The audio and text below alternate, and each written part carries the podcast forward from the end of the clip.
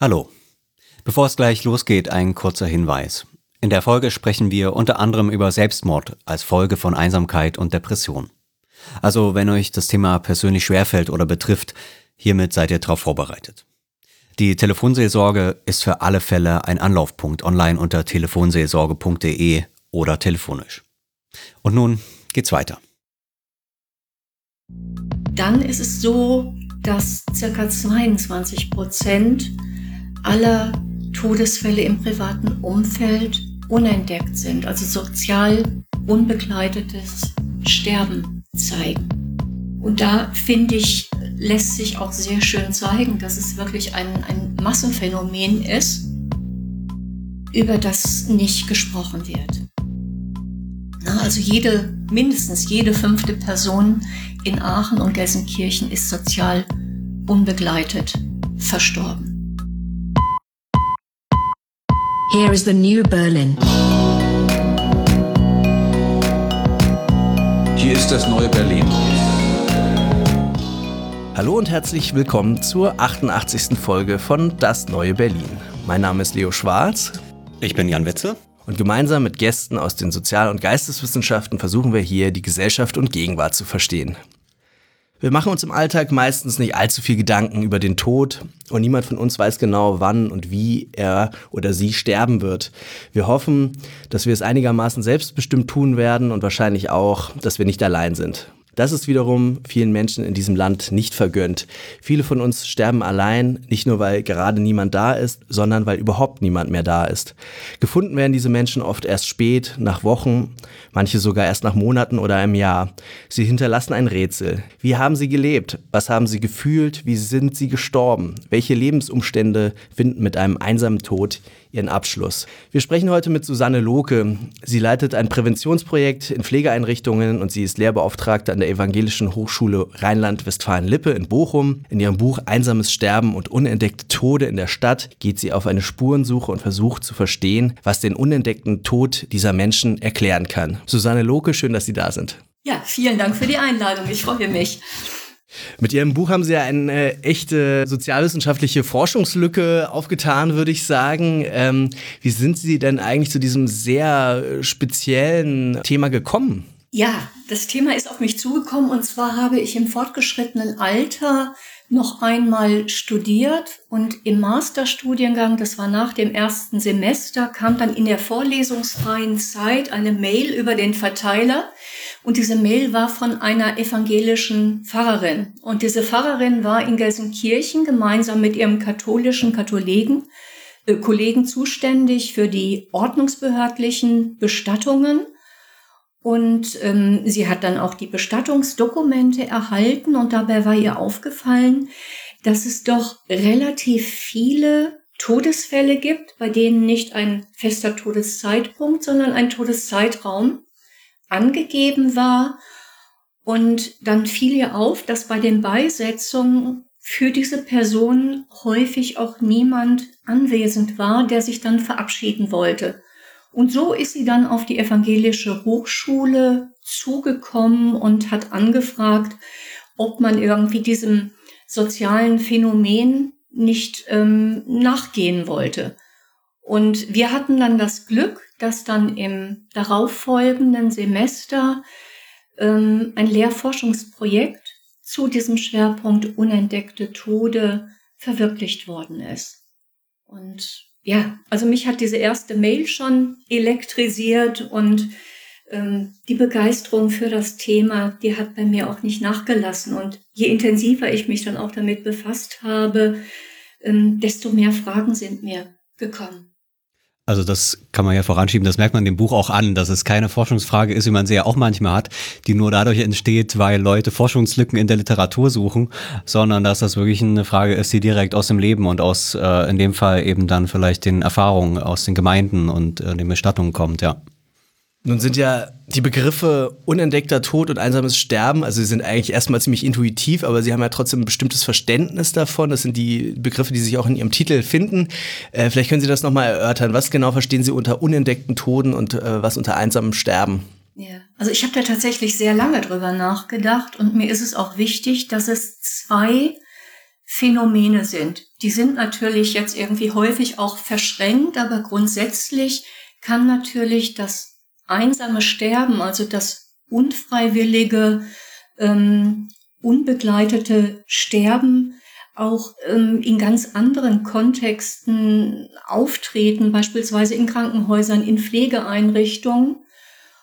Und auf der anderen Seite auch ein unentdeckter Tod, also ein Tod, der nach meiner Definition mindestens ähm, nach zwölf Stunden, also nach Todeseintritt und dann am darauffolgenden Tag entdeckt wird, ähm, muss nicht unbedingt mit subjektiven Gefühlen der Einsamkeit verbunden sein. Ähm, die Begriffe, die ich in anderen Studien gefunden habe, die erschienen mir einfach nicht passend und es, ich habe auch keine andere Studie gefunden, die halt auch diese beiden Phänomene unterschieden hat. Und deshalb habe ich mich für die Begriffe entschieden. Ich weiß, dass sie letztlich nicht unproblematisch sind, weil wenn man jetzt zum Beispiel das einsame Sterben nimmt, es bezieht sich ja auf die subjektive Perspektive und die subjektive Perspektive von Verstorbenen zu erheben, ist forschungspraktisch nicht möglich. Nichtsdestotrotz denke ich, dass sich das plausibilisieren lässt. Ähm, da werde ich dann später sicherlich auch noch drauf eingehen. Und ähm, dass das Unentdeckte, also der Begriff schließt erstmal da an, also die Fahrerin, von der ich gerade sprach, die hat halt diesen Begriff ähm, geprägt. Ähm, da war es mir auch wichtig, einfach ihren Impuls nochmal aufzunehmen. Aber im Grunde genommen sind die Todesfälle natürlich auch nicht unentdeckt, sondern äh, letztlich ähm, spät entdeckt, also mit höherer Liegezeit. Ich habe den Begriff des, des einsamen Sterbens verwandt, weil ich die psychosozialen Belastungen der Sterbenden unterstreichen wollte nur ganz, ganz wenige ähm, Tode vollziehen sich plötzlich und unerwartet. Also wahrscheinlich sind es so fünf Prozent aller Todesfälle, die plötzlich und unerwartet eintreten. Alle anderen Sterbegeschehen ähm, erstrecken sich ja zumindest über drei Tage. Und wenn ich mir vorstelle, dass jemand über diesen langen Zeitraum sozial unbegleitet ist, möglicherweise auch unzureichend medizinisch versorgt ist, dass er dann auch die ähm, physischen, auch psychischen Schmerzen alleine bewältigen muss, finde ich, rechtfertigt das schon, diesen Sterbeprozess ähm, als einsam zu klassifizieren. Sie unterscheiden auch zwischen dem, dem physischen und dem sozialen Sterben. Vielleicht können Sie das auch noch mal kurz erklären, äh, wie diese Unterscheidung zu verstehen ist. Ja, ich habe ein sehr breites Verständnis vom Sterben und unterscheide auf jeden Fall ähm, die physischen, die psychischen und auch die sozialen Aspekte. Das biologische oder physische Sterben, das bezieht sich halt auf physiologische und medizinische Vorgänge. Ähm, die psychologische Perspektive hebt auf das ähm, Verhalten und Erleben der Sterbenden ab, also auf ähm, kognitive Funktionen, auf Bewusstseinsaspekte und das soziale Sterben bezieht sich auf die zwischenmenschlichen, institutionellen wie kulturellen Prozesse, Soziales Sterben meint einen schrittweisen Verlust von sozialen Beziehungen und von sozialem Kapital. Und ähm, da erscheint es mir auch plausibel für viele unentdeckte Tode, dass so dieses soziale Sterben weit, ähm, also zeitlich gesehen, weit vor dem physischen Sterben eingesetzt hat. Also dass Menschen Beziehungen verloren haben, ähm, soziale Unterstützung ebenso. Das hat natürlich etwas mit der sozialen Position, das hat was mit gesellschaftlicher Anerkennung zu tun. Wie, was ist denn überhaupt so der Wissensstand jetzt von der offiziellen Seite her? Also wie lassen sich die Anteile, die statistischen Anteile von unentdeckten Toten überhaupt äh, beschreiben, jetzt von den offiziellen Zahlen her? Wer, wer erhebt die überhaupt? Wie werden die erhoben? Wie ist da so sozusagen der, der normale institutionelle Lauf der Dinge? Ja, also die Zahlen werden nicht erhoben. Das ist genau das Problem. Ähm, wenn man jetzt auf den Forschungsstand guckt, fehlen auch ähm, Längsschnitt- oder Querschnittserhebungen unentdeckter Tode. Also die sind mir auch im internationalen Zusammenhang nicht bekannt. Es gibt natürlich Studien, ähm, die dann Obduktionsberichte ausgewertet haben ähm, oder die jetzt für begrenzte Zeiträume ähm, zumindest für bestimmte Bevölkerungsgruppen dieses Phänomen untersucht haben. Aber es fehlen halt verlässliche Zahlen zum Gesamtauftreten. Ja, in Deutschland, ähm, also bevor ich meine Auszählung in zwei Großstädten vorgenommen habe, hat es hier einmal eine Auszählung in München gegeben, die hat sich auf 100 Todesfälle bezogen. Aber auch da hat man ähm, auf Dokumente zurückgegriffen, die jetzt gar nicht in Referenz gesetzt werden konnten zu der Gesamtzahl der Todesfälle in einer Stadt. Und das war mir halt das wichtige Anliegen, wirklich eine Vollerhebung für zwei NRW-Großstädte durchzuführen. Bevor wir zu der genauer kommen, äh, würde ich gerne noch mal zur sozusagen Ihren konzeptionellen äh, oder theoretischen äh, ähm, Überlegungen kommen. Sie ähm, beschäftigen sich umfangreich in Ihrem Buch, in Ihrer Studie mit den ähm, Konzepten von Einsamkeit und von Tod, äh, beiden als, als natürlich sozialen, kulturellen Phänomenen. Was, was sind dort besonders wichtige Elemente des gesellschaftlich-kulturellen Umgehens mit Einsamkeit, mit Tod, die für Ihr Verständnis dieses Phänomens besonders wichtig, besonders äh, prägend sind? Okay, also was den äh, gesellschaftlichen Umgang mit Einsamkeit anbelangt und Sterben und Tod auf der anderen Seite, ich denke, es sind beides sehr zurückhaltend erörterte ähm, Themen und ich habe sie jetzt halt auch noch gekoppelt und gehe davon aus, dass dadurch halt auch so diese ähm, ja, Zurückhaltung, Verdrängung ähm, noch verstärkt wurde. Also bei Einsamkeit ähm, ist es ja so, äh, die Einsamkeitsforschung spricht also von einem Turnaway. Das heißt, dass die von Einsamkeit Betroffenen ähm, nicht über ihre Einsamkeit sprechen wollen. Ähm, aber auch das Gegenüber, also die Nicht-Betroffenen, möchten eigentlich gar nicht von der Einsamkeit ähm, betroffen werden. Also auch da gibt es eine ähm, Neigung ähm, abzuwehren. Gesellschaftliche Umgang ist insgesamt zurückhaltend. Ähm, das betrifft die öffentliche Erörterung genauso wie den wissenschaftlichen Umgang. Ähm, und bei Sterben und Tod ähm, muss man es ein bisschen anders beschreiben. Also grundsätzlich wird ja relativ viel über Sterben und Tod in unserer Gesellschaft gesprochen. Aber die äh, Verdrängung oder die zurückhaltende Erörterung bezieht sich auf äh, konkrete Bezüge, also auf das eigene, also auf das konkrete eigene oder fremde Sterben, äh, genauso wie auf den direkten Umgang mit Verstorbenen.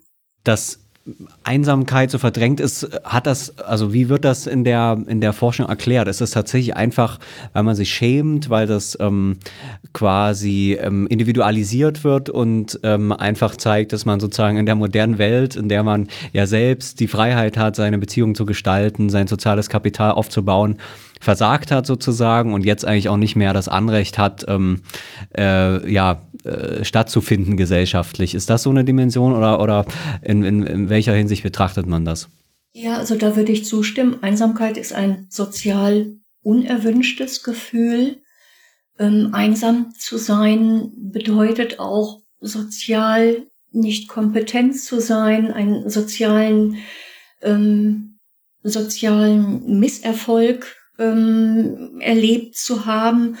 Und ähm, Irving Goffman spricht ja davon, dass wir in sozialen Beziehungen unser Gesicht nicht verlieren wollen. Und insofern versuchen wir halt diese Einsamkeit auch zu verbergen. Und in manchen Untersuchungen ähm, wird sogar davon gesprochen, dass die Einsamen sogar ähm, dazu geneigt sind, die Einsamkeit vor sich selbst zu verbergen. Weil es halt so schambehaftet, stigmatisiert ist, dieses Gefühl äh, der Einsamkeit. Ja, bloß wenn ich irgendwie mich niemandem gegenüber öffne, dass ich jetzt einsam bin, ähm, führt das natürlich dazu, ich, ich ziehe mich noch weiter sozial zurück und das versteckt natürlich dann auch meine Einsamkeit. Und ich erfahre auch keine soziale Unterstützung. Und wie steht es mit der sozialen Ungleichheit der Einsamkeit? Also sind äh, die Menschen alle gleichermaßen einsam? Vermutlich ja nicht. Nein, leider nein. Also grundsätzlich können natürlich alle Menschen von Einsamkeit betroffen sein. Die wesentlichen Faktoren für Einsamkeit sind die sozialen Beziehungen, die soziale Partizipation und auch gesundheitliche Faktoren. Ähm, daneben gibt es natürlich noch viele weitere Faktoren. Und wenn man sich da die Faktoren im Einzelnen mal anschaut, merkt man, es gibt einen sozialen Gradienten. Also insbesondere äh, sozial benachteiligte Personengruppen sind von Einsamkeit betroffen, äh, genauso von sozialer Isolation und Exklusion und natürlich dann auch von den Folgeerscheinungen eines einsamen Sterbens und eines unentdeckten Todes. Äh, gibt es auch Zahlen zur, äh, zur Einsamkeit in Deutschland? Also wissen wir, wie, wie, viele Menschen ungefähr dauerhaft einsam sind in Deutschland? Ist das besser erforscht als die einsamen Tode? also ich traue auch den Einsamkeitserhebungen nicht so wirklich, weil ich mich frage, wer wird jetzt eigentlich in diesen Befragungen erreicht? Ähm, ich hatte ja gerade auch schon den Turnaway angesprochen. Also möglicherweise ähm, gibt es da auch einen hohen Anteil von sozial erwünschten Antworten ähm, etc. Aber gut, es gibt natürlich Erhebungen und ähm, wenn man jetzt da mal auf die großen Erhebungen guckt, scheint es so zu sein, dass das Einsamkeitserleben ähm, von der Zeit nach dem Zweiten Weltkrieg bis in die 90er Jahre erst einmal gravierend abgenommen hat. Dann also 90er Jahre habe ich einen Wert von circa fünf Prozent einsamer Personen gefunden. Dann ist dieser Wert angestiegen, nur circa auf neun, zehn Prozent um die Jahrtausendwende.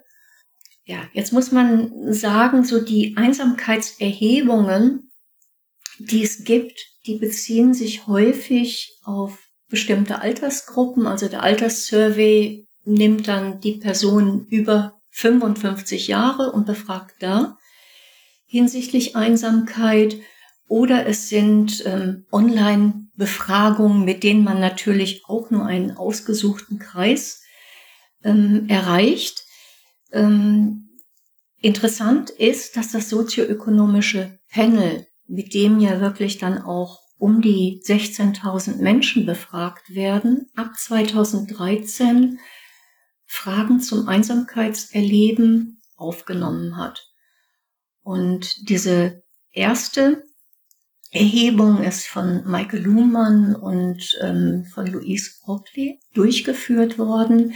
Da hat man dann festgestellt, auf dieser breiten empirischen Basis, dass Einsamkeit grundsätzlich alle Altersgruppen betrifft aber in besonders starkem Maße die Jüngeren und die Älteren.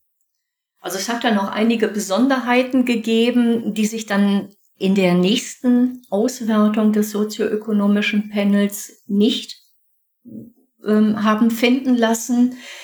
Ähm, und beide Untersuchungen hatten so einen Anteil von einsamen Personen ähm, um die 19 Prozent. So, dann kam die Corona-Pandemie und das sind zwei Sondererhebungen des sozioökonomischen Panels durchgeführt worden und da hat man dann festgestellt, dass der Anteil der Personen, die zumindest manchmal einsam sind, auf 40 Prozent angestiegen ist. Und man hat weiter festgestellt, dass es vor allem die Jüngeren und auch Frauen sind, die von Einsamkeit betroffen sind. Ja, und das sind natürlich schon relativ alarmierende Zahlen und da muss man jetzt gucken, Einsamkeit hat psychische und soziale Folgen, äh, was das jetzt auch für die Zukunft bedeutet.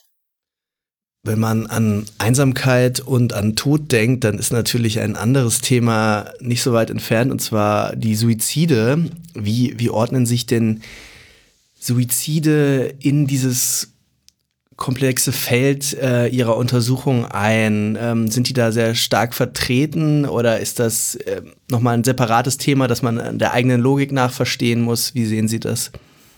Also Suizide ähm, sind sehr wichtig für meine eigene Forschung. Ich hatte jetzt gerade gesagt, also Einsamkeit hat natürlich psychische Folgeerscheinungen, begünstigt ähm, Depressionen, Angsterkrankungen. Genauso ist aber gerade auch die chronische Einsamkeit assoziiert mit ähm, suizidalen Absichten oder auch mit Suiziden. Und ähm, wenn man mal guckt, ähm, es ist so, dass circa ein Prozent aller Todesfälle in Deutschland ähm, auf einen Suizid zurückgehen. Ähm, wichtigste Ursache ist die Unzufriedenheit mit den eigenen sozialen Beziehungen. Also vor allem, was jetzt eine Partnerschaft anbelangt, die Beziehungen in der Familie, das sind also die, die Ursachen, die zu einem Suizid führen. Und ähm, ich habe ja die Möglichkeit gehabt, in meinen Untersuchungen, also sowohl in der quantitativen Erhebung, die Todesursachen auszuwerten, ähm, als auch, dass ich jetzt in der qualitativen Fall- und Feldforschung natürlich geguckt habe, ähm, welche Todesursachen ähm, haben zu diesen unentdeckten Toten geführt. Und bei der quantitativen Erhebung ist es so, dass ich einen überdurchschnittlich hohen Anteil von Suiziden gefunden habe und dass es auch überdurchschnittlich viele Suizide gerade von Frauen gegeben hat. In der quantitativen Erhebung, die sich auf Aachen und Gelsenkirchen bezieht, und in der qualitativen Fall- und Feldforschung ist es genau so, dass mir ganz, ganz viele unentdeckte Todesfälle berichtet wurden, die im Zusammenhang stehen ähm, mit einem Suizid oder mit einer Selbstaufgabe, die dann letztlich auch zum Tod geführt hat. Also das heißt, ähm, also da lässt sich dann auch der Leidensdruck der Verstorbenen ähm, postmortal plausibilisieren. Der hohe Anteil der Frauen ist deswegen ungewöhnlich, weil ansonsten insgesamt repräsentativ mehr Männer. Ähm, also was die Durchschnittswerte sind. anbelangt, ist ja. es tatsächlich so, dass drei Viertel derjenigen, die ihr Leben durch Suizid begehen, Männer sind und nur ein Viertel Frauen. Und ähm, ich habe jetzt die genauen Werte meiner Untersuchung nicht im Kopf, aber es ist ein wesentlich höherer Anteil von Frauen. Sie haben ja jetzt schon gesagt, Sie äh, haben sich dem Thema empirisch dann äh, sowohl mit quantitativen als auch mit qualitativen, also statistisch als auch in die Tiefe des Feldes gehend beschäftigt. Ähm, äh, ihre, genau, vielleicht können Sie mal beschreiben, was Sie gemacht haben. Vielleicht erstmal, was Ihre äh, statistische Untersuchung angeht. Sie, äh. Sie haben da zwei Städte, ähm, Gelsenkirchen und Aachen genommen. Äh, wieso gerade die und was haben Sie da gemacht? Also es ist tatsächlich die erste unbeschränkte Vollerhebung in Deutschland, bezieht sich auf einen Zeitraum von zehn Jahren in Aachen und Gelsenkirchen. Aachen und Gelsenkirchen habe ich mir ausgesucht. Also Gelsenkirchen, da hat ja nun diese ganze Untersuchung auch im Studium gestartet. Insofern war Gelsenkirchen gesetzt. Und Aachen ist vergleichbar groß, hat aber doch irgendwie auch ähm, andere sozialstrukturelle Bedingungen. Und mir ging es natürlich auch darum, ähm, das Auftreten der unentdeckten Tode in beiden Kommunen zu vergleichen. Und es hatte auch forschungspraktische Gründe, dass ich jetzt zwei Kommunen in NRW genommen habe. Ich musste natürlich einen Antrag stellen auf Landesebene und dieses Antragsverfahren ist extrem kompliziert und da war ich froh, dass ich das wirklich jetzt nur in einem Bundesland machen musste. Ähm, dieses Antragsverfahren hat sich über Monate gezogen, bis ich endlich das Okay vom Ministerium hatte. Und dann waren es natürlich die Standesämter der beiden Kommunen, die entscheiden mussten, ob sie sich wirklich dazu bereit erklären, mir die Sterbedokumente zur Verfügung zu stellen, dass ich die dann auswerten kann. Und ähm, in Aachen ist das sehr, sehr schnell gegangen. In Gelsenkirchen hat auch dieser Prozess noch mal ein paar Monate gebraucht, bis ich die Erlaubnis hatte. Nichtsdestotrotz bin ich dann in Aachen gestartet und habe viele Tage, Wochen in Archiven verbracht und wirklich die Sterbefallanzeigen händisch gesichtet. Und das Gleiche ähm, geschah dann nochmal in Gelsenkirchen. Insgesamt waren das circa 71.000 Sterbedokumente. Und ich habe mir die Daten aller Todesfälle aufgeschrieben, bei denen nicht ein Todeszeitpunkt, sondern ein Todeszeitraum angegeben war. Und anders als andere Untersuchungen wollte ich jetzt halt nicht eine Beschränkung auf die Tode vornehmen, wo jetzt eine Liegezeit von 14 Tagen vielleicht gegeben war, sondern ich wollte alle Todesfälle mit einer Liegezeit von mindestens zwölf Stunden an zwei aufeinanderfolgenden Tagen erheben, um halt zu gucken, wie ist denn dieses Verhältnis von eher niedrigen Liegezeiten zu hören. Ähm, insgesamt waren das bei diesen 71.000 Sterbefallanzeigen circa 3.400 unentdeckte Tode, die ich identifizieren konnte.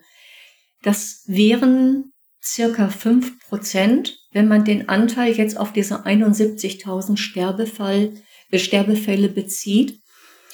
Aber vor dem Hintergrund, dass circa 70 ähm, Prozent aller Sterbefälle in Institutionen erfolgen, ähm, habe ich dann überlegt, wie ich diese unentdeckten Todesfälle dann nur auf alle privaten Todesfälle beziehen kann und bin dann, also wie gesagt, die, die Sterbeorte werden in Deutschland erfasst, aber nicht ausgewertet, bin dann auf eine Untersuchung gestoßen, die den Anteil der privaten Todesfälle mit 23 Prozent an allen Todesfällen beziffert hat und habe dann diesen Wert zugrunde gelegt. Und wenn man diese 3400 unentdeckten Todesfälle nur auf diese circa 23 Prozent im privaten Umfeld ähm, bezieht, dann ist es so, dass circa 22 Prozent ähm, aller Todesfälle im privaten Umfeld ähm, unentdeckt sind, also sozial unbegleitetes Sterben zeigen. Und da finde ich, lässt sich auch sehr schön zeigen, dass es wirklich ein, ein Massenphänomen ist, über das nicht gesprochen wird. Also jede, mindestens jede fünfte Person in Aachen und Gelsenkirchen ist sozial unbegleitet verstorben. Also da ist natürlich auch ein enger Zusammenhang. Sie haben ja vorhin, das habe ich auch beim Lesen gedacht, gesagt, dass ähm, Teil der Belastung auch tatsächlich die fehlende medizinische Hilfe ist. Ähm, äh, und man kann ja eben davon ausgehen, wenn sozusagen noch ein sozialer Kontakt besteht, dass auf jeden Fall an einem bestimmten Punkt man dann gesagt hätte, ich rufe jetzt den Notarzt, du kommst jetzt ins Krankenhaus oder so. Ähm, das heißt, die, die eben zu Hause sind, wo das nicht stattfindet, die machen sozusagen diesen letzten Weg auch in die Institution dann nicht mehr. Jetzt würde ich gerne noch mal zu diesem Ihrem wichtigsten äh, Indikator kommen, äh, die Liegezeit. Die ist ja für Sie ganz entscheidend, weil ohne das, das habe ich jetzt vielleicht überhört oder das müssen Sie vielleicht noch mal sagen. Also diese ein Fünftel der äh, Fälle, die Sie da betrachtet haben, äh, stirbt alleine, unbegleitet. Das bedeutet aber trotzdem, dass die möglicherweise innerhalb von äh, 24 Stunden auch aufgefunden werden, nicht wahr?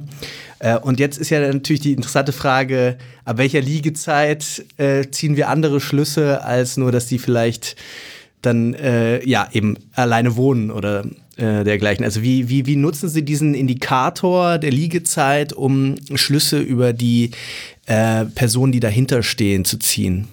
Also die Sterbefallanzeigen, ähm, da gibt es ja einige Indikatoren, die statistisch ausgewertet können, werden können. Aber Liegezeit ist für mich tatsächlich am wichtigsten. Die habe ich ausgewertet und festgestellt, dass circa 80 Prozent aller unentdeckten Todesfälle innerhalb der ersten Woche aufgefunden werden. Weitere 15 Prozent innerhalb des ersten Monats und 5 Prozent nach Ablauf des ähm, ersten Monats. Ähm, ja, und dann hat es halt noch einzelne Extremfälle gegeben, wo die Liegezeit dann circa ein Jahr betrug. Für mich ähm, ist es plausibel, dass mit steigender Liegezeit auch die soziale Einbindung der Verstorbenen schwächer war, dass sie ähm, sowohl in Quantität als auch in Qualität andere Sozialbeziehungen erhalten haben, unterhalten haben, als die Menschen, die jetzt nach relativ kurzer Zeit gefunden werden. Aber wie gesagt, ich bin mir der Schwächen ähm, durchaus bewusst. Es sind einfach nur Tendenzen, die sich durch die Liegezeit abbilden lassen, weil wenn man jetzt zum Beispiel auch die Älteren nimmt, die durch einen Pflegedienst unterstützt werden, da ist es natürlich so, die werden am Folgetag entdeckt. Nichtsdestotrotz kann das irgendwie ein sehr, sehr einsames Sterben gewesen sein. Zu welchen Ergebnissen sind Sie denn da gekommen jetzt äh, zu dem statistischen, welches statistische Profil ergibt äh, sich ähm, äh, bei den einsam Verstorbenen? Was lässt sich aus dem, was Sie erhoben haben, sagen, welche Faktoren äh, wichtiger sind, welche vielleicht unwichtiger sind? Äh, was haben Sie da herausgefunden? Also die Sterbefallanzeigen enthalten ja Angaben ähm, wie den Geburtsort, das Geburtsdatum, den letzten Lebensort. Es gibt auch den Hinweis darauf, ob ähm, es Kinder, Nachkommen gibt dann die Todesart ist verfügbar. Alle diese Daten habe ich statistisch ausgewertet und bin dann dazu gekommen, dass es vor allen Dingen zwei große Gruppen gibt. Das sind zum einen die ledigen Männer, die mit einer weit unterdurchschnittlichen Lebenserwartung ähm, von ähm, ja, weniger als 60 Jahren versterben. Dann gibt es die älteren, ähm, verwitweten Frauen, die ein Mindestalter von 70 Jahren aufweisen. Und als dritte große Gruppe gibt es geschiedene oder getrennt lebende Männer und Frauen, die auch eine maximale Lebenserwartung von 70 Jahren erreichen. Und interessanterweise unterscheidet sich auch die Liegezeit bei diesen drei Gruppen. Also die älteren Frauen werden vorwiegend innerhalb der ersten Woche aufgefunden und die beiden anderen Gruppen ähm, durchschnittlich häufiger nach Ablauf der ersten Woche.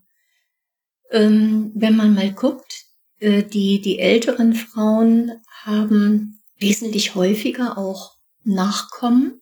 Also dass man jetzt daraus schließen könnte, dass sie ähm, also nicht nur durch Pflegedienste, sondern auch durch die eigenen Nachkommen überdurchschnittlich häufig aufgefunden werden. Ähm, dasselbe trifft aber auch für die Gruppe der geschiedenen, getrennt lebenden Personen zu. Die haben auch einen relativ hohen ähm, Anteil von Nachkommen. Und hier zeigt sich dann, dass jetzt nicht einfach nur die Verfügbarkeit von äh, Kindern wichtig ist, sondern natürlich auch die Qualität der Beziehungen. Und ähm, das scheint so zu sein, dass diese Gruppe überdurchschnittlich häufig eher schwierige, ähm, belastete Beziehungen zu den eigenen Nachkommen hat. Und das ist etwas, das hat sich dann auch in der Fall- und Feldforschung gezeigt. Ich habe ja da vor allen Dingen drei unentdeckte Todesfälle näher untersucht. Mm, zwei dieser Personen waren geschieden, hatten auch Kinder und hatten allerdings irgendwie keinen Kontakt mehr zu den eigenen Kindern.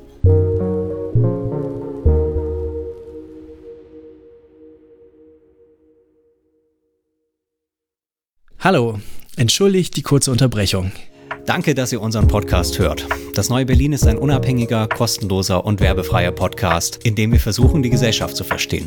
Die Geistes- und Sozialwissenschaften in all ihrer thematischen Breite helfen uns dabei. Wir sprechen mit Leuten, die noch nicht in jeder Talkshow saßen. Für sie nehmen wir uns Zeit in der Vorbereitung und im ausführlichen Gespräch. Das heißt Zeit für die langen geschichtlichen Linien, die Schwierigkeiten der Methode, die Abgründe der Theorie und die ewige Unsicherheit aller echten Wissenschaft. Wir denken, dass das wichtig ist. Wenn euch der Podcast gefällt, dann unterstützt uns doch. Empfehlt uns weiter, online und offline. Folgt uns auf Twitter und lasst uns eine gute Bewertung bei Spotify, Apple oder der Podcatcher-App eures Vertrauens da. In der gegenwärtigen Medienlandschaft gibt es viele tolle Formate jenseits der klassischen Massenmedien. Für die meisten existieren keine echten Geschäftsmodelle und davon leben können die wenigsten. Überlegt euch doch, welche Formate euch wichtig sind und welche eure finanzielle Unterstützung verdient haben. Falls das neue Berlin dazugehört, findet ihr weitere Infos im Text der Episode. Herzlichen Dank. Und jetzt geht's schon weiter mit der Sendung. Sie haben ja auch schon gesagt, dass es so ein paar Unschärfen gibt. Äh, sind da aber dann auch Fälle erfasst, wo vielleicht die Beziehung also gar nicht so schlecht ist, aber man telefoniert halt alle drei Tage. Äh, und dann könnten ja sozusagen auch schon die, diese zwei, drei Tage ins Land gegangen sein nach dem Tod. Also sowas wäre grundsätzlich auch mit erfasst und wäre sowas, was dann sozusagen in den, in den Sterbedaten selber äh, nicht zu erkennen wäre. Ja, also ich denke, das wird irgendwie sehr weit verbreitet sein. Ich kann das natürlich über die quantitative Erhebung nicht nachvollziehen. Und in der Fall- und Feldforschung hatte ich dann doch auch eher unentdeckte Todesfälle mit höheren Liegezeiten. Aber ja, ich denke, das ist einfach auch eine unglückliche Verkopplung ähm, oder Kopplung von, von Umständen mitunter. Ähm, man hat vielleicht feste Tage, an denen man miteinander telefoniert und dann tritt der Tod ein und das nächste Telefonat ist dann erst drei, vier Tage später und ja, so er, er, ergibt sich dann halt auch eine Liegezeit, aber das bedeutet nicht ähm, im Umkehrschluss, dass dann auch die soziale Einbindung oder die soziale Unterstützung für diese Betroffenen nicht gegeben war. Ich wollte nochmal nachfragen, diese Lebensdauer, da schreiben Sie ja auch, dass also diese besonders kurze, also besonders unterdurchschnittliche Lebensdauer auch sehr stark auf ähm, ja, niedriges Einkommen, Armut im Allgemeinen hinweist. Das fand ich auch nochmal sehr bedrückend, diesen Befund oder diese spezielle Gruppe der besonders früh äh, Verstorbenen, einsam Gestorbenen. Ähm, äh, können Sie die vielleicht nochmal noch mal kurz beschreiben? Oder die Schlussfolgerungen, die Sie da gezogen haben? Okay, der Zusammenhang mit Einkommensarmut und auch mit psychosozialen Problemen, der lässt sich eigentlich über verschiedene ähm, Bezüge nachvollziehen. Also in der Fall- und Feldforschung ähm, handelte es sich ja insgesamt um ein Feld, ähm, wo eigentlich alle Menschen, die da lebten, einkommensarm waren und zusätzlich dann noch ähm, unterschiedlichste ähm, psychosoziale Probleme hatte. Aber dieser Hinweis auf die Bedeutung von Einkommens Armut, ähm, soziale Benachteiligung findet sich auch in der quantitativen Erhebung, weil dadurch, dass ich jetzt die Postleitzahl der Sterbeorte auswerten konnte, konnte ich für die beiden Städte nachvollziehen, dass sich das unentdeckte Versterben in bestimmten äh, innenstadtnahen Bereichen ähm, verstärkt zeigte. Also was, was lässt sich daraus ablesen aus dieser innenstadtnahen Wohnlage? Ja, das sind ähm, Stadtteile, ähm, die jetzt vor allen Dingen halt ähm, günstigen Wohnraum zur Verfügung stellen, aber jetzt nicht unbedingt so die ähm, besten Gelegenheitsstrukturen, um den Alltag zu bewältigen. Ja, das äh, zeigt sich ja dann auch nochmal in ihrer, ihrer Feldforschung, welche Bedeutung äh, Gelegenheitsstrukturen, äh, Begegnungsorte, überhaupt die Lebenswelt vielleicht äh, spielen kann. Sie haben sich in einem, ähm, wie sagt man, Kiez, in einer, einer Gegend äh, besonders nochmal vor Ort umgetan. Ähm, der Ort ist anonymisiert, deshalb können wir ihn auch gar nicht nennen und auch nicht in welcher Stadt, aber es ist im Ruhrgebiet gewesen auch. Ähm, ja, vielleicht können Sie auch erstmal da beschreiben, was haben Sie da eigentlich gemacht? Wie haben Sie das ausgewählt? Ähm, wie haben Sie sich dem Ganzen genähert? Also es war Zufall, dass ich von diesem Ort erfahren habe. Ursprünglich wollte ich ähm, verschiedene unentdeckte Todesfälle in Aachen und Gelsenkirchen vergleichend untersuchen. Und mir war allerdings auch schon bei der ähm, Erhebung in den beiden Städten aufgefallen, ähm, dass es bestimmte Straßen und sogar Wohnhäuser gab, in denen sich die unentdeckten Todesfälle gehäuft haben. Und dann hatte ich das Glück, ähm, halt auf einen solchen Ort hingewiesen zu werden. Ähm, es ist ein kleiner Straßenabschnitt. Es gibt sechs Mehrfamilienhäuser, vor Ort lebten circa 40 bis 50 Personen. Es gab eine hohe Fluktuation. Und ich bin das erste Mal da vor Ort gewesen, nachdem ich von dem ersten unentdeckten Todesfall gehört habe. Das war auch ein Mann, Anfang 50, der halt 200 Tage nach seinem Versterben ähm, entdeckt worden war. Und ähm, so habe ich mich dann halt zu diesem Ort begeben. Ähm, es, ich habe verschiedene Verfahren angewandt, also die strukturierte Begehung, um selber meine Wahrnehmung des Ortes auch zu strukturieren. Ich habe aber natürlich auch versucht, mit den Menschen vor Ort ins Gespräch zu kommen, habe sie gefragt, ob sie die Verstorbenen äh, kannten. Und da war es gar nicht so leicht, auch jetzt gerade bei diesem ersten Verstorbenen, der nach 200 Tagen erst aufgefunden wurde, jemanden zu entdecken, der den Verstorbenen kannte. Das war halt irgendwie dieser erste Todesfall und ähm, während ich da noch ähm, untersuchte, geschah dann irgendwie auch der nächste Todesfall. Und ein weiterer Mann auch ähm, Anfang, Mitte 50 ist verstorben und dann nach, nach drei Wochen aufgefunden worden. Und ähm, ich habe dann halt auch meine Untersuchung vor Ort intensiviert. Ähm, mir ging es dann darum, ähm, zu gucken, wie sind die sozialen, die räumlich infrastrukturellen Bedingungen, gibt es da möglicherweise auch einen Zusammenhang ähm, zum unentdeckten Versterben, ähm, was lässt sich über die Biografie der Verstorbenen in Erfahrung bringen, ähm, gibt es darüber eventuell Erklärungen, ähm, wie es kommen kann, dass, dass jemand äh, verstirbt und dann auch so lange unentdeckt bleibt. Vielleicht fangen wir erstmal mit dem dem räumlichen an und den, den Gelegenheitsstrukturen, den Infrastrukturen. Was ist das für eine, äh, was ist das für ein Lebensraum? Wie haben Sie den erlebt und ähm, was äh, ist Ihnen da aufgefallen?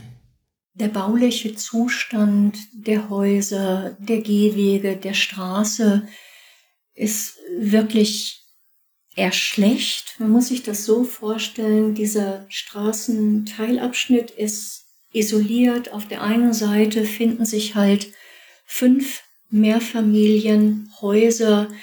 Ähm, es gibt zwei, drei größere Wohnungen. Ansonsten sind es ähm, kleine Apartments für Einzelpersonen. Ähm, die, die vordere Fassade ähm, ist zwar einheitlich, weist aber doch auch deutliche Zeitspuren auf. Ähm, hinter den Häusern gibt es Gartengrundstücke. Ähm, auf den meisten Gartengrundstücken finden sich dann auch ähm, doch Müllansammlungen, Sperrmüll und ähm, ja, zwei Gartenstücke werden dann allerdings auch von den Menschen vor Ort genutzt und sind auch ein bisschen gestaltet. Ähm, ja, die fünf Häuser sind auf der einen Seite, auf der anderen Seite steht ein isoliertes Haus und in diesem Haus ähm, wohnt seit zehn Jahren ein einzelner Mann. Ähm, bei dem Haus habe ich anfangs angenommen, dass es vielleicht gar nicht bewohnt ist. Also die, die Fenster sind barrikadiert und Baumaßnahmen sind irgendwie nicht zu Ende geführt worden. Ein Bauzaun umgrenzt dieses Haus. Mm, ja, also die Straße ist wirklich in einem schlechten Zustand und die Lage ist zwischen zwei Stadtteilen und es braucht ungefähr eine halbe Stunde, bis man den einen oder den anderen Stadtteil erreicht. Ähm, und ja, im näheren Umfeld gibt es keine Einkaufsmöglichkeiten, keine Versorgungsmöglichkeiten, keine nicht öffentlichen Treffpunkte, äh, sondern die Menschen vor Ort sind halt gezwungen, in einen der beiden Stadtteile zu fahren. Also zu Fuß dauert das Ganze ähm, bei einer durchschnittlichen Gehgeschwindigkeit circa eine halbe Stunde. Und vor Ort, die Menschen sind nicht nur einkommensarm, ähm, haben verschiedene psychosoziale Belastungen, sondern viele sind auch mobilitätsbeeinträchtigt. Da kann man jetzt davon ausgehen, dass sie sich nicht zu Fuß auf den Weg in einen der beiden Stadtteile machen, sondern auf den öffentlichen Nahverkehr angewiesen sind. Aber ich hatte gesagt, irgendwie baulicher Zustand ist schlecht. Also es gibt da eigentlich auch keine Öffentlichkeit des Bürgersteigs.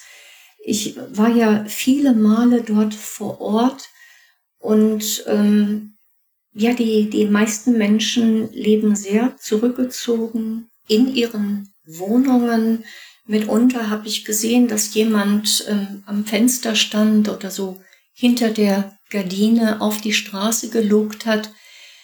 Ähm, aber die Aufenthaltsqualität in der Straße ist eigentlich nicht gegeben. Und also Sie haben ja dann auch versucht, ähm, bestimmte Umstände auch der Verstorbenen äh, in den Blick zu bekommen, äh, arbeiten auch mit Porträts von dort lebenden Menschen und den äh, teilweise den Verstorbenen. Ähm, wie haben Sie da Zugang gefunden? Also äh, wie sind Sie da überhaupt mit Leuten ins Gespräch gekommen? Hat das gut funktioniert? Hat man da schnell viel rausgefunden oder war das sehr, sehr schwierig? Ähm, ja, ich war vor Ort. Ich bin quasi vor Ort herumgebummelt und habe geguckt, wer begegnet mir. Wenn Menschen aus den Häusern gekommen sind, habe ich sie angesprochen. Natürlich ähm, vorzugsweise dann auch die Menschen, die in den Häusern gewohnt haben, wo jemand verstorben ist. Ähm, und ich bin auch ganz offen damit umgegangen, dass ich halt ein ähm, Forschungsinteresse hatte, also dass ich vor Ort war, weil sich hier ein unentdeckter Todesfall ereignet hat. Das war dann quasi auch immer so das Erste, was ich im Gespräch angebracht habe.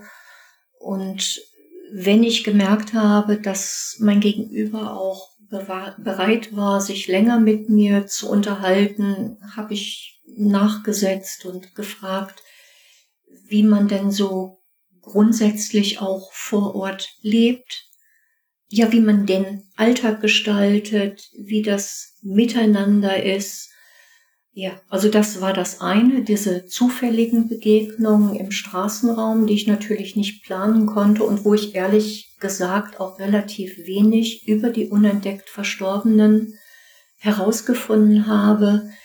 Ähm, und deshalb habe ich auch bei den ähm, Nachbarinnen im Erdgeschoss angeklingelt, weil ich einfach gedacht habe, so wenn, wenn ich mich irgendwie im Erdgeschoss bewege, dann ist das Risiko, was ich jetzt für mich selbst auch eingehe, ähm, relativ gering, also dass ich dann immer noch auch den, den Rückzug wählen kann. Und ähm, da hatte ich das Glück, dass ich ähm, jemanden getroffen habe, der alle drei unentdeckten, äh, unentdeckt Verstorbenen kannte und ähm, mir dann auch ähm, über deren Lebensgeschichten erzählen konnte und auch über die Begegnungen, die er jetzt persönlich mit den Verstorbenen hatte. Das war natürlich dann auch für mich persönlich sehr ergiebig.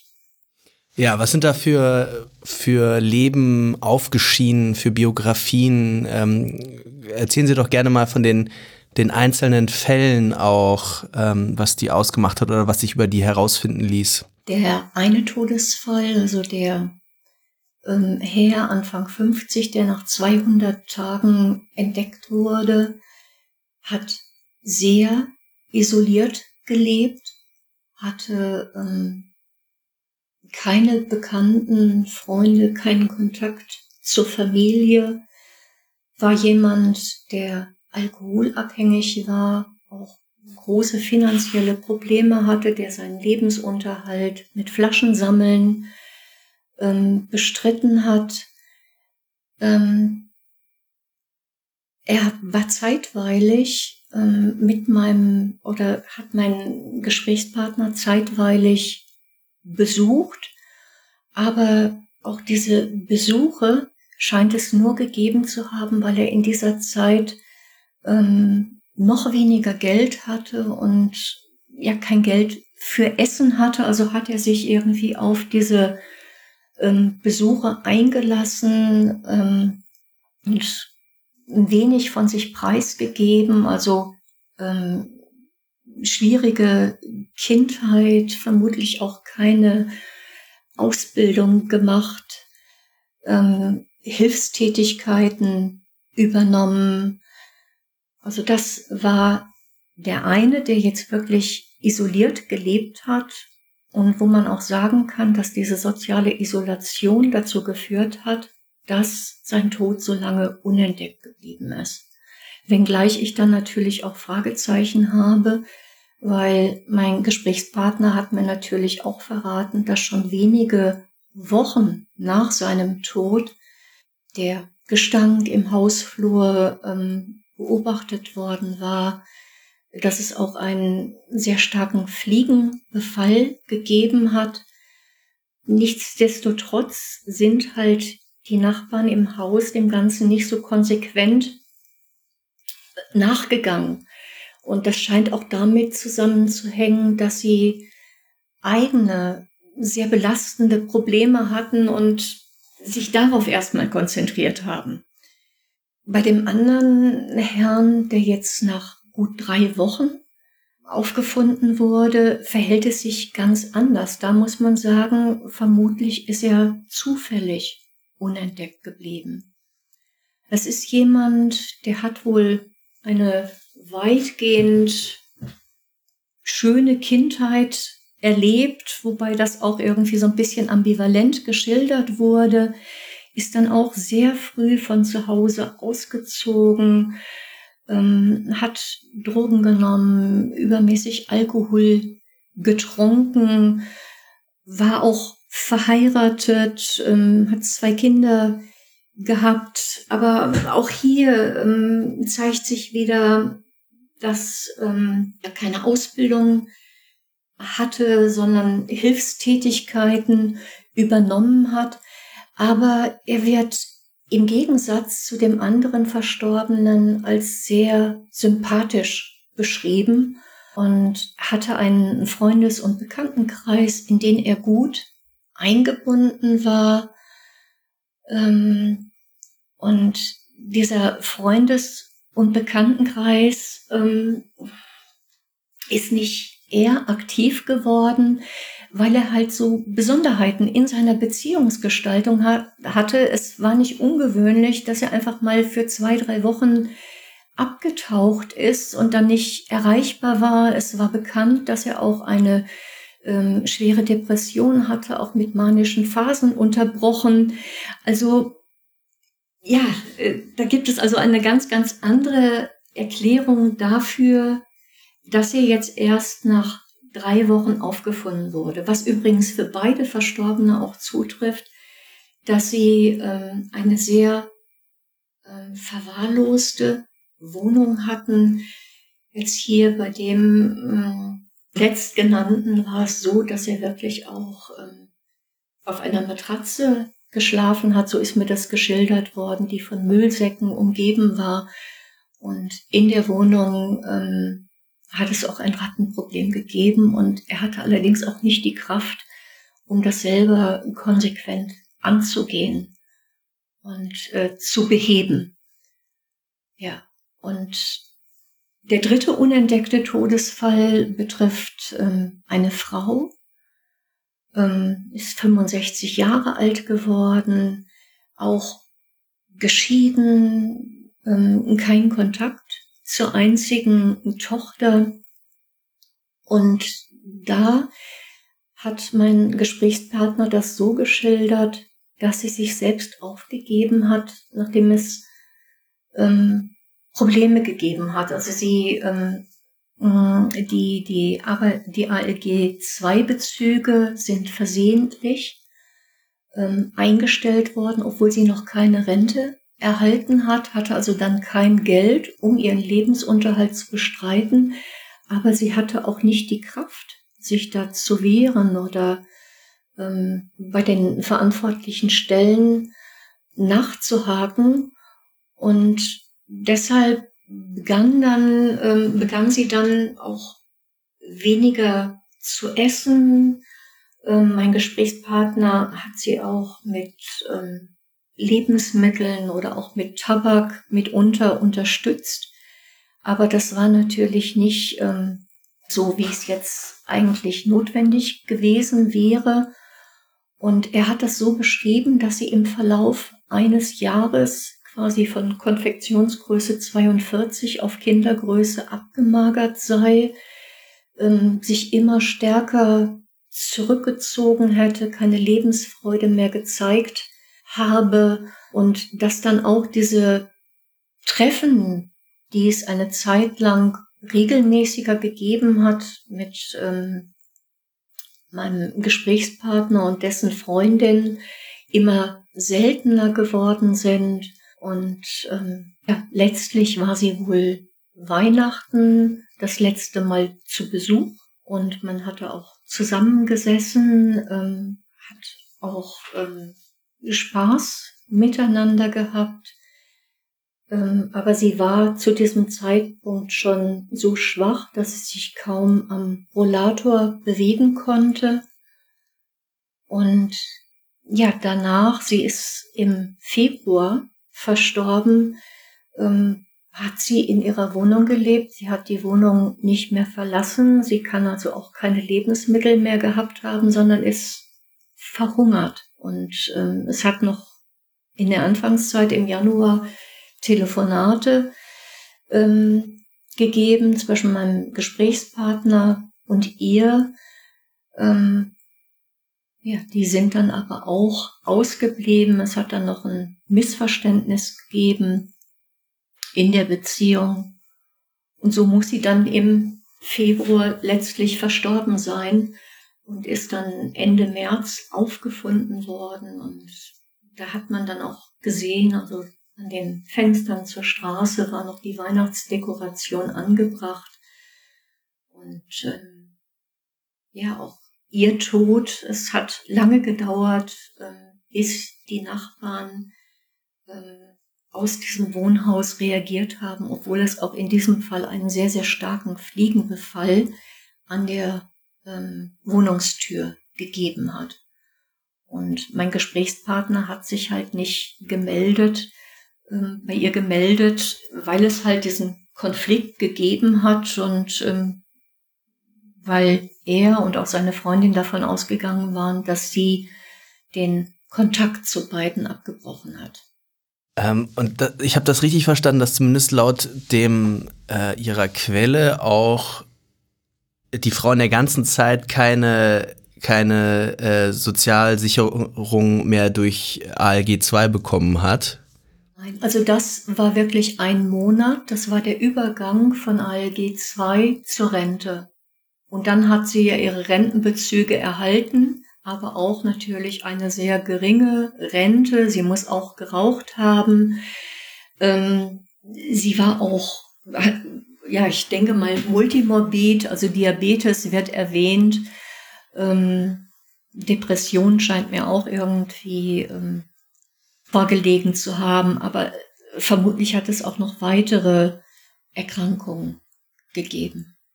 Das heißt also, ihr, ihr, ihr Gewichtsverlust geht jetzt nicht äh, nur auf, auf Geldmangel zurück in ihrer Rekonstruktion? Also mein Befragter führt es vor allen Dingen darauf zurück, ähm, dass sie sich aufgegeben hat und dass sie den Hungertod gewählt hat. Dass sie also bewusst auf Essen verzichtet hat es ist eine Aussage. Ich habe sonst niemanden in der Straße treffen können, der mir noch etwas hätte über sie erzählen können. Also auch sie hat sehr zurückgezogen gelebt. Ähm, ein Hinweis, dass es auch sonst keine Bekannten oder Familienangehörigen gegeben hat, lässt sich auch darüber erheben. Ähm, sie hatte quasi drei Wochen vor ähm, der Entdeckung ihres Todes Geburtstag. Und das ist ja eigentlich schon auch so ein Zeitraum, wo man dann Besuch kriegt, wo sich jemand meldet und das ist bei ihr anscheinend auch nicht der Fall gewesen. Kann man bei diesen Fällen sagen, dass, also der Gedanke kam immer mal auch beim Lesen, dass dann eben so ein also es ist schwer zu sagen, das selbst gewählt ähm, äh, äh, zu nennen, aber doch so eine Entscheidung, sich tatsächlich aufgegeben zu haben an einem bestimmten Punkt und auch wenn man das Handy noch in der Hand hat und der Notarzt oder was auch immer rufen kann, dann doch zu sagen, das kann man natürlich nicht rekonstruieren, aber zu sagen, nein, jetzt ist hier auch Schluss, sodass auch diese natürlichen Tode eigentlich immer eine Form von Suizid sind, weil man eigentlich lange, lange das schon vorher entschieden hat, dass man eigentlich tot äh, schon ist. Kann man sowas irgendwie sagen? Ja, also da würde ich Ihnen zustimmen. Also ich würde das so einschätzen. Und da sieht man dann auch wieder den Zusammenhang ähm, zu Depressionen und dann auch zu äh, Suizidwünschen, ja. Also ich habe halt auch an den sozialen Tod, wie Sie das genannt haben, gedacht, dass ist ja sozusagen ein ganz, ganz langes Sterben. Also das ist ja wirklich sozusagen das mit auch der, der Sozialstruktur, äh, die um einen herum ist und um das soziale Netz, das soziale Kapital, man wirklich über viele Jahre eigentlich so nach und nach stirbt und dann dass man dann stürzt oder sowas oder, oder was auch immer äh, passiert, dann eigentlich nur noch der Punkt ist, wo man dann sagt, okay, jetzt ist Schluss irgendwie. Also ich denke auch, das ist jetzt in diesem Fall vermutlich wirklich ein jahrelanger Prozess des sozialen Hinaussterbens oder auch herausgestorben werdens. Also sie hatte wirklich überhaupt keine ähm, private soziale Unterstützung, aber auch keine sozialen Dienste, die sie unterstützt haben. Und wenn ich mir da vorstelle, das ist jetzt eine Person, die sich am Rollator kaum fortbewegen konnte, ja, das ist natürlich schon sehr bedrückend. Ich habe noch eine Frage zu Ihrem Gesprächspartner. Ähm, mir ist da in den Kopf gekommen ein äh, Feature, das erwähnen Sie auch im Buch, was glaube ich recht ähm, ähm, ähm, äh, die Runde gemacht hat ähm, über einen äh, äh, Nichelmann hieß der äh, Journalist, äh, vor paar Jahren im Deutschlandfunk erschienen. Das hat, glaube ich, auch in der Presse war das so ein wichtiges Ding, das überhaupt mal äh, zu hören. Und das, das Feature, auch bevor ich sozusagen ihr Buch oder bevor sie das publiziert haben, habe ich das über die Jahre immer mal angehört. Also ist bei mir wirklich, hat einen Eindruck hinterlassen und kann ich, glaube ich, auch äh, hier empfehlen. Und da muss ich auch daran denken, weil er ist dann tatsächlich, es war in einem Berliner ähm, äh, Plattenbau, äh, konnte dann mit ein paar von den Nachbarn sprechen. Und das war ganz interessant natürlich immer, dass genau so ein bisschen, manchmal war es so zwischen den Zeilen, manchmal hat er auch direkt äh, gefragt, wie ist das eigentlich, wenn man jetzt der Nachbar ist, ähm, der dann ähm, ja da neben dem Toten auch äh, gelebt hat eine Weile und und äh, das sozusagen auf die auf die Nachbarschaft auf die auf die nächsten äh, Personen ja auch eine Frage ist was bedeutet das für mich jetzt sozusagen in diesem äh, sozialen ähm, Gefüge ähm, dieser Stadt? Was hat da ihr ihr Gesprächspartner gesagt? Ich meine er kannte die hat er sich schuldig gefühlt oder haben Sie ihn vielleicht auch als einen Typen erwähnt, der dort ungewöhnlich ist, weil er sagt, ich will hier irgendwie doch so ein bisschen das aufrechterhalten, die Struktur, oder war das gar nicht so das Thema? Ähm, nein, er hatte eigentlich einen sehr nüchternen Umgang mit gehabt. Ähm, also er hat erstmal sehr häufig davon gesprochen, ähm, dass man dort in der Straße der Toten lebe und er lebe in dem Haus der Toten und hat sich dann so geäußert, ja, dass die Menschen halt Pech gehabt haben. Die hätten halt keinen und deshalb wären sie so unentdeckt verstorben.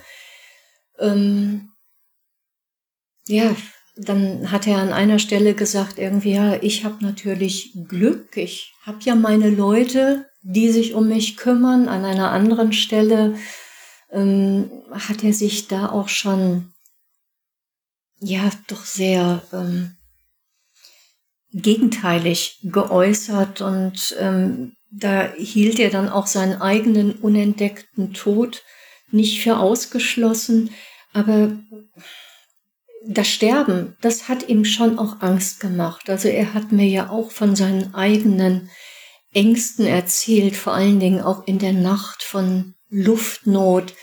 Ähm ja, aber den Tod selber hat er nicht gefürchtet. Da hat er gesagt, irgendwie gut, dann ist man halt tot und das Ganze ist beendet. Und diese nüchterne Auslegung hat er halt auch auf die anderen ähm, Todesfälle, die sich da in der Straße ereignet haben, übertragen. Und tatsächlich ist es ja so, dass sich in dieser Straße im Verlauf von zehn Jahren mindestens zehn unentdeckte Todesfälle ereignet haben. Und ich habe mich ja jetzt nur auf die drei Fälle konzentriert, die im Verlauf eines Jahres ähm, aufgetreten sind, weil die weiter zurückliegenden Todesfälle habe ich auch gar nicht recherchieren können, weil es in dieser Straße eine so hohe Fluktuation gibt. Und ähm, ich, ähm, also diese Menschen, die jetzt irgendwie nur kurzfristig vor Ort gelebt haben, Wochen oder Monate, die habe ich auch in Befragungen nicht erreichen können, sondern ähm, in den Befragungen habe ich eigentlich mit den langjährigen BewohnerInnen der Straße sprechen können. Also jetzt hier der Gesprächspartner, von dem ich gerade sprach, ähm, er hat ungefähr acht Jahre vor Ort gelebt. Ähm, der Mann, der isoliert in dem äh, einzelstehenden Haus lebt, ähm, lebt er schon seit vielen Jahrzehnten und auch andere Gesprächspartner ähm, waren zumindest mehrere Jahre schon vor Ort. Ähm, bei einem Mann mit Migrationshintergrund ist es so, dass er tatsächlich als Kind schon mit seinen Eltern in diese Straße gezogen war. Dann ist er halt für einige Jahre ähm, ausgezogen, war auch verheiratet, dann wieder geschieden, eine Schizophrenieerkrankung, hat sich eben ja kriminellen Milieu bewegt. Ähm, ja, auch eine sehr bewegte, brüchige Lebensgeschichte und ist letztlich zu seinen Eltern zurückgezogen in diese Straße, ähm, hatte aber auch keinen eigenen Raum, sondern auf dem Sofa gesprochen, also äh, auf dem Sofa ähm, bei den Eltern geschlafen. Ja, und das zieht sich eigentlich durch. Also die Menschen, die mir aus ihrem Leben erzählt haben, sind wirklich schwierige, sehr brüchige Lebensgeschichten, die mir da offenbart worden sind. Und gleichzeitig aber so eine Gruppe, das habe ich auch bei Ihren Schilderungen gedacht, das sind die einfach, die nicht mehr wegkommen, die dann dort ähm, aus welchen Gründen auch immer. Es sind sicherlich finanzielle, Sie haben ja auch gesagt, das sind natürlich die günstigsten äh, Stadtteile, aber natürlich auch vom gesamten Vermögen her sozusagen ähm, Umzug organisieren, mit den Ämtern zu kommunizieren und so weiter, die einfach bleiben, bis sie sterben, ja. So nehmen die Menschen vor Ort das auch wahr, dass sie wirklich ähm, marginalisiert sind, abgeschoben sind. Und die Langjährigen bewerten das so, also sie sprechen sehr abfällig über diejenigen, die halt über die Sozialbehörden an diesen Ort verwiesen werden. Ähm, ja, also ich will es jetzt nicht wiederholen, welche Äußerungen da fallen, aber es sind schon sehr abwertende Äußerungen und ähm, ja, sind Menschen, die psychische Erkrankungen haben, aber auch pflegebedürftige Menschen, die dann zum Teil in der ersten oder zweiten Etage wohnen und ihre Wohnung selbstständig gar nicht mehr verlassen können.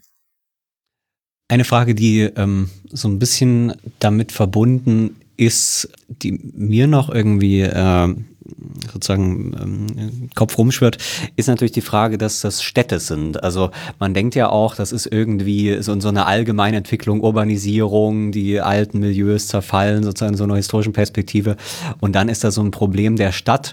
So wie Sie das schildern, ist das vielleicht aber wirklich zu kurz, äh, weil natürlich auch in der Stadt ein Milieu viel besser funktionieren kann, so dass es doch eben tatsächlich, ähm, äh, also das kann man empirisch schwierig sagen, aber doch eben die Armut ist am Ende und die Armut und das Zerfallen sozusagen der der Unterstützungsstrukturen, was äh, sozusagen in einem ländlichen Raum natürlich genauso stattfinden kann äh, wie in der Stadt und umgekehrt. Also eigentlich ist es gar nicht die Siedlungsform selbst, sondern eher diese, diese Sozialstruktur und natürlich letzten Endes die Armut. Ähm, macht das irgendwie Sinn oder? Ähm, also ich würde Ihnen da durchaus zustimmen. Es ist so, dass ähm, auf jeden Fall ähm, die Studien belegen, dass das Risiko eines unentdeckten Todes in der Stadt wesentlich erhöht ist. Also es gibt eine niederländische Studie, ähm, die sagt irgendwie, es ist ein 2,6 fach erhöhtes Risiko, in der Stadt unentdeckt zu versterben im Vergleich zu den ländlich geprägten Räumen um die Stadt. Ähm, und diese Hinweise hat es eigentlich auch schon bei den ganz ersten Untersuchungen in den 90er Jahren gegeben, dass es sich vor allen Dingen um ein urbanes Phänomen handelt. Ähm, es wird mit der städtischen Architektur zusammengebracht, die ähm, die Anonymität begünstigt, äh, die natürlich auch Einfluss nimmt auf das soziale Handeln. Ähm, ja, das sind so die Erklärungen, die in den meisten ähm, Untersuchungen gegeben werden.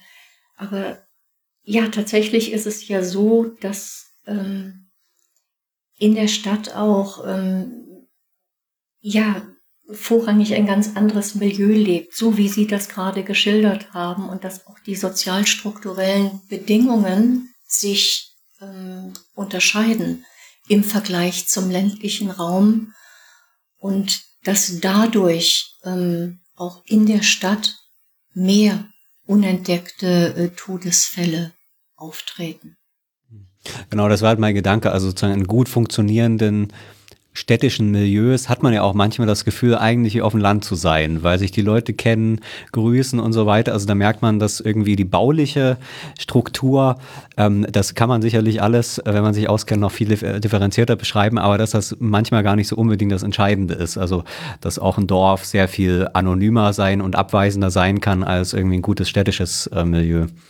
Äh, das habe ich sozusagen bei der Schilderung dieser Straße nochmal gedacht, weil das Problem sind ja sicherlich nicht die Mehrfamilienhäuser dort, äh, sondern eben die Armut und ähm, das Zusammenbrechen sozusagen letzten Endes der, der Sozial- oder der, der, ähm, ja, der, der Struktur dort oder der, allein der, der, was Sie schön beschrieben haben, der Öffentlichkeit auf der Straße, dass äh, man anderen Leuten gar nicht mehr in die Augen gucken kann und sowas, ähm, ja.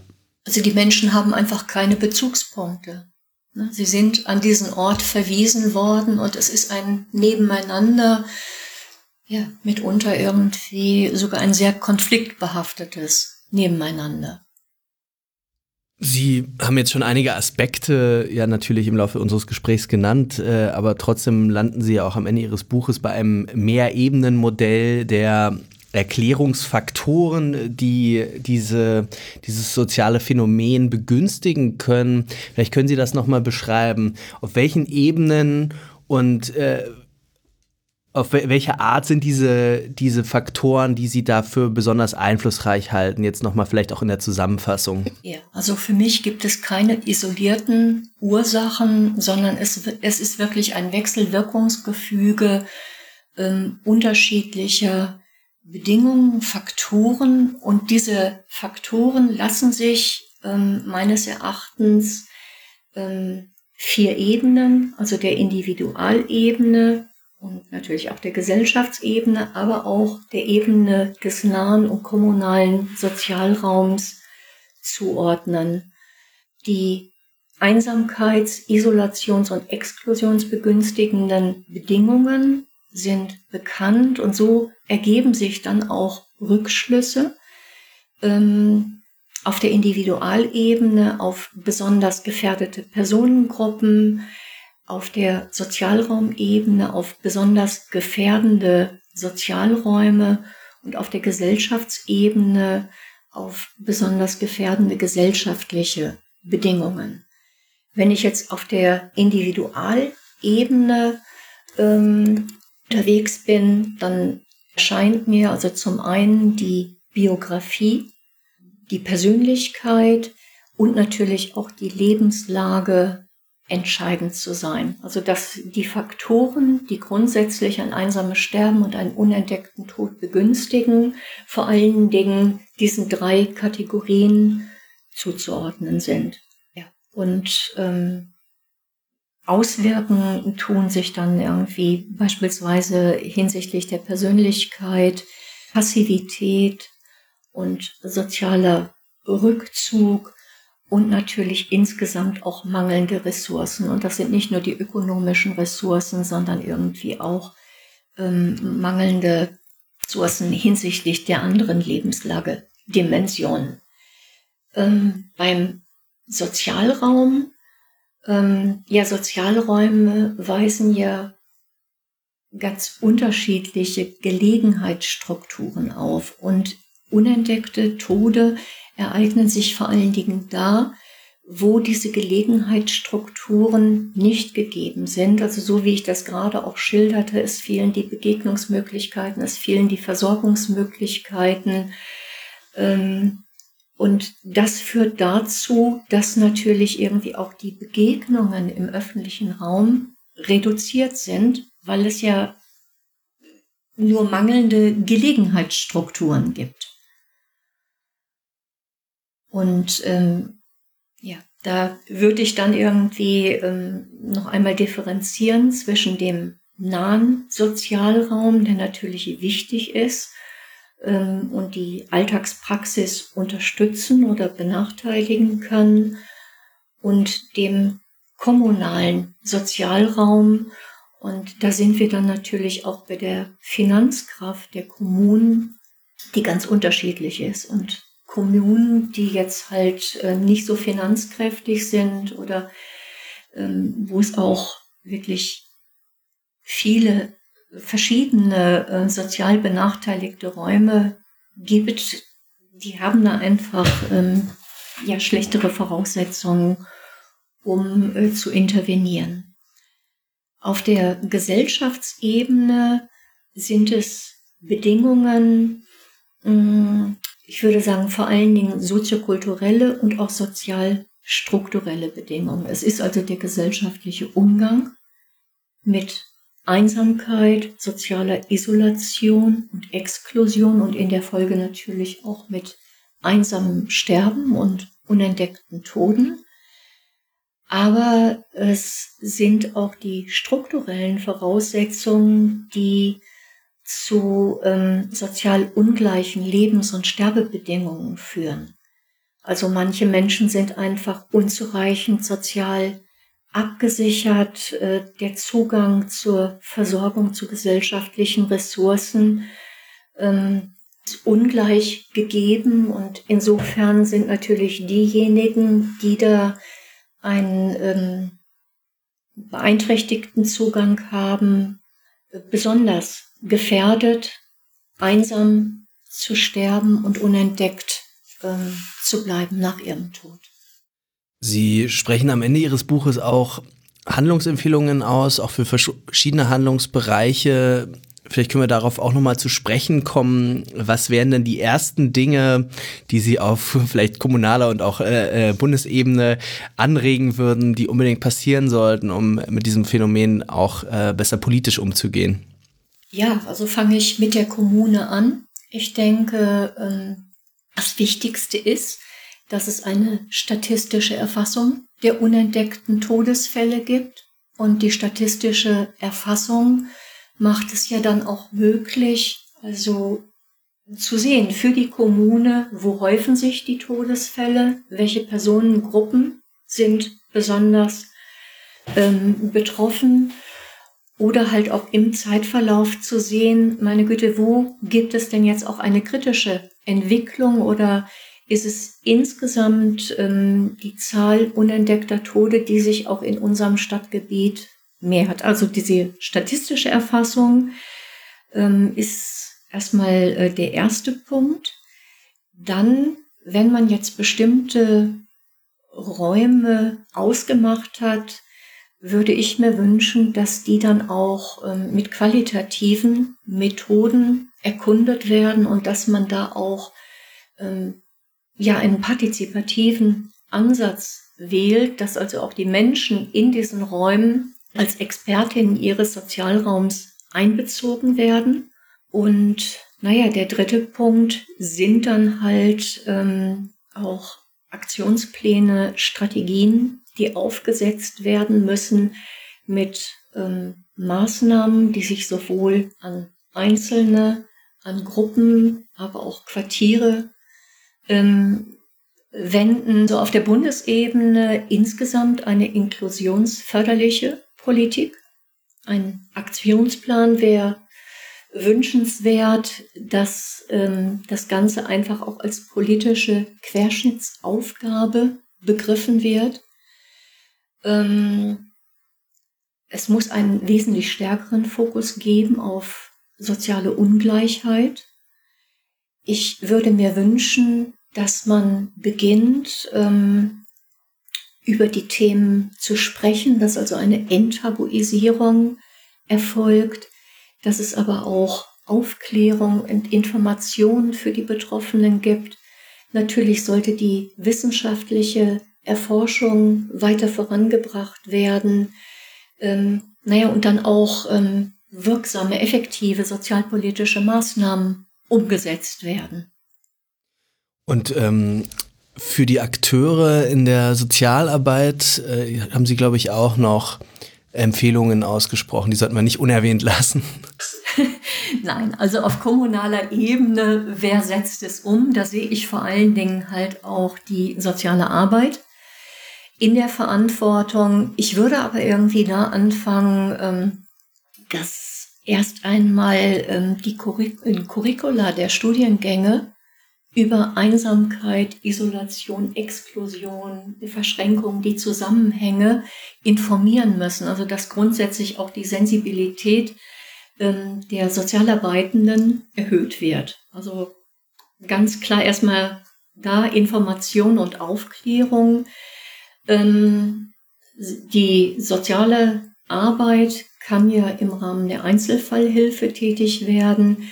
Sie kann Gruppenangebote machen oder auch ähm, im Rahmen der Gemeinwesenarbeit, Sozialraumarbeit ähm, für Quartiere aktiv werden. In der Einzelfallhilfe geht es ja erstmal darum, sich ein Bild zu verschaffen.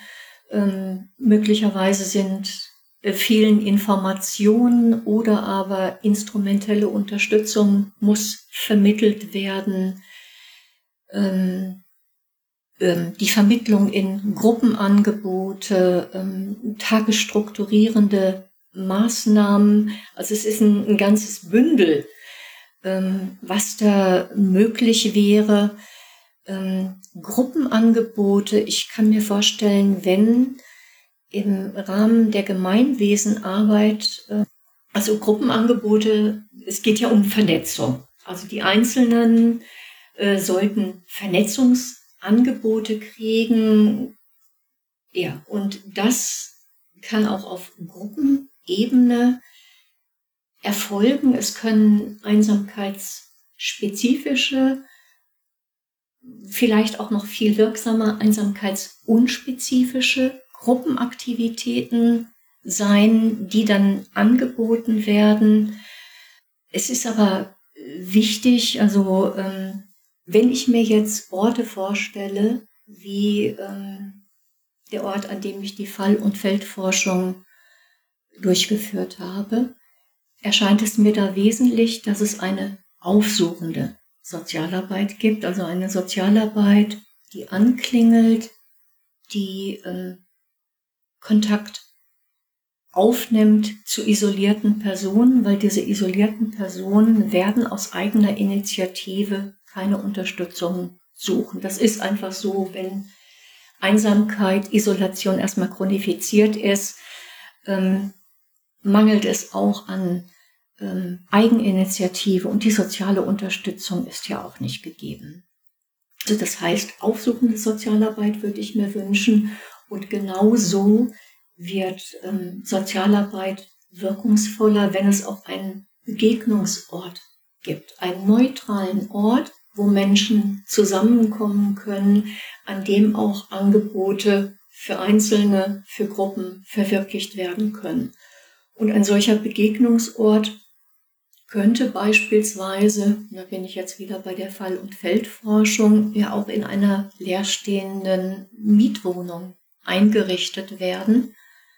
Unentdeckte Tode betreffen vor allen Dingen Männer im mittleren Lebensalter und deshalb sollten auch Gruppenaktivitäten ähm, ja vor allen Dingen auf diese Gruppe ausgerichtet sein. Da gibt es dann das Angebot der Repair-Cafés oder der Männerschuppen, was möglicherweise ähm, auch die Interessen erreicht. Im Rahmen der Gemeinwesenarbeit geht es darum, einfach alle Möglichkeiten zu nutzen, mit denen Quartiere vitalisiert werden können, die sozialen Zusammenhänge aktiviert werden können und ja, in ähm, sozial belebten Quartieren sind dann auch die Menschen, die isoliert leben und vielleicht ähm, die, die Angebote der sozialen Arbeit der Kommune gar nicht in Anspruch nehmen würden, nichtsdestotrotz besser geschützt. Also da gibt es auch eine Untersuchung von Kleinenberg, der die Hitzekatastrophe in Chicago untersucht hat. Und es hat damals ähm, in ja vor allen Dingen in den sozial benachteiligten Quartieren einen höheren Anteil von unentdeckten Todesfällen gegeben. Und nichtsdestotrotz hat es da auch einen Unterschied zwischen den sozial benachteiligten Quartieren gegeben und da, wo die Infrastruktur besser war, ähm, war der Anteil der unentdeckten Todesfälle reduziert. Und das heißt natürlich, alle Menschen, ähm, egal wie zurückgezogen, müssen ja die Alltagsstrukturen nutzen und da ist es auch eine Chance, ähm, an den Alltagsstrukturen anzusetzen. Also beispielsweise gibt es die Möglichkeit, in Supermärkten, Arztpraxen Informationen auszulegen. Aber ähm, in den Niederlanden gibt es in den Supermärkten sogenannte Plauderkassen. Ähm, in Großbritannien ähm, sind die Ärzte einbezogen und verschreiben soziale Aktivitäten. Und das sehe ich auch als eine große Chance an, wirklich die Alltagsstrukturen einzubinden. Und das kann auch vor allen Dingen über die ähm, AkteurInnen der sozialen Arbeit gelingen. Das Zusammenfassen, das habe ich auch beim Lesen schon gedacht, ist es aber doch irgendwie so, ähm, das anzugehen geht eigentlich nur durch eine Professionalisierung des Problems. Also dass sozusagen durch die Wissenschaft ähm, äh, das behandelt wird, durch die Ministerien, durch die Kommunen, für die Kommunen wahrscheinlich am schwersten, weil das finanziell vielen Kommunen schlecht aussieht. Aber die sozusagen die Ursachen, also dass man ähm, äh, also ich musste auch an Kirchgemeinden zum Beispiel denken, die im sozialen Nahraum solche Strukturen mal waren. Das wird nicht umgekehrt. Die schrumpfen immer weiter. Ähm, es sieht auch nicht so aus, dass es eine Trendwende in der Armut äh, äh, geben äh, wird. Also das heißt, bei so vielen äh, bedingenden Faktoren, ähm, da ändert sich nichts und man kann eigentlich sozusagen nur an den Folgen, die das eben hat, ähm, ja, eben ansetzen durch, durch, äh, durch politisches Handeln. Das ist natürlich einmal, äh, also das wäre die Frage, ob das, ob das so ist, ähm, äh, ob man ja mehr dann doch nicht machen kann, als dass man sagt, es wird eben als Aufgabe verankert und es gibt ein professionelles Wissen darüber, ein professionelles Monitoring. Äh, und im besten Fall auch Kommunen, die dann sozusagen ähm, in der Sozialarbeit das finanzieren können, aber das ist es eben dann auch. Ähm. Das ist halt irgendwie so der, der mögliche Ansatzpunkt. Und ich denke mal, auch Strategien werden ja aktuell auch entwickelt, aber sie sollten jetzt auch nicht nur auf die Prävention, Intervention von Einsamkeit bezogen sein, sondern äh, also das Phänomen oder die Phänomene des einsamen Sterbens und unentdeckten Todes zeigen ja, dass Einsamkeit sehr häufig verschränkt ist mit sozialer Isolation und Exklusion. Also es muss verschränkt werden und ähm, es muss so eine Gesamtstrategie zur Stärkung des gesellschaftlichen Zusammenhalts und der sozialen Teilhabe sein. Ähm, ja, aber natürlich ist das eine riesige Aufgabe, weil es heißt wirklich auch ähm, einfach diese besondere Facette der sozialen Ungleichheit in den Blick zu nehmen. Also im Grunde genommen geht es darum, ähm, sozial gleichwertige Lebens- und Sterbebedingungen zu schaffen und so dann zumindest ein unfreiwilliges, einsames Sterben und einen unentdeckten Tod zu verhindern. Also ich glaube, das macht ihre Arbeit auch nochmal sehr deutlich. Ähm, insgesamt hat man ja schon so den Eindruck, dass es so eine erstaunliche Indifferenz insgesamt gibt, was, was die soziale Ungleichheit ähm, angeht. Äh, und hier sieht man aber eben wirklich nochmal sehr deutlich, dass es überhaupt gar nicht darum geht, dass irgendwie die einen äh, mehr haben und die anderen äh, ein bisschen weniger, sondern dass es hier wirklich um ganz existenzielle äh, ähm, ja, Entwertungen äh, von Menschen geht. Also ähm, ich meine, wir haben darüber auch gerade über die, die Fälle, die natürlich dann eindrücklich äh, sie geschildert haben, gesprochen. Äh, das ist aber natürlich auch schon ähm, krasses Zeugnis sozusagen für das, was eben äh, ähm, äh, so ein eigentlich reiches Land mit ähm, allen Möglichkeiten, ähm, die es hätte, äh, dann zustande bringt. Also das ist ähm, ja, schockierend auf eine Weise. Ja, ja. Definitiv, definitiv. Also deshalb, also meine wesentlichen Schlussfolgerungen sind auch die, dass einfach die gesellschaftliche Relevanz erstmal erkannt werden muss und das sowohl in quantitativer als auch in qualitativer Hinsicht und auch wenn es ähm, ein allgemeines Lebens- und Sterberisiko darstellt, äh, dieser soziale Gradient, der muss einfach beachtet werden. Menschen haben ungleiche Möglichkeiten, soziale Beziehungen aufzubauen und zu erhalten, sowie an der Gesellschaft sozial zu partizipieren.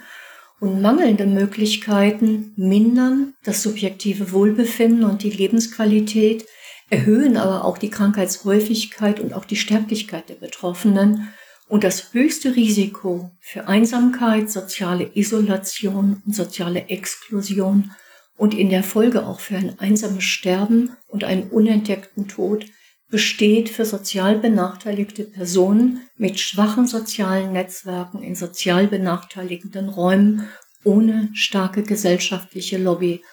Und die für die Prävention und Intervention Verantwortlichen auf kommunaler und auf Bundesebene müssen beachten, dass Einsamkeit, soziale Isolation und ähm, Exklusion im einsamen Sterben und im unentdeckten Tod besonders häufig verschränkt sind. Und deshalb greift eine nur auf Einsamkeit gerichtete Strategie zu kurz und notwendig ist eine mehrdimensionale Gesamtstrategie zur Stärkung des gesellschaftlichen Zusammenhalts und der sozialen Teilhabe und zur Reduzierung sozialer Ungleichheit.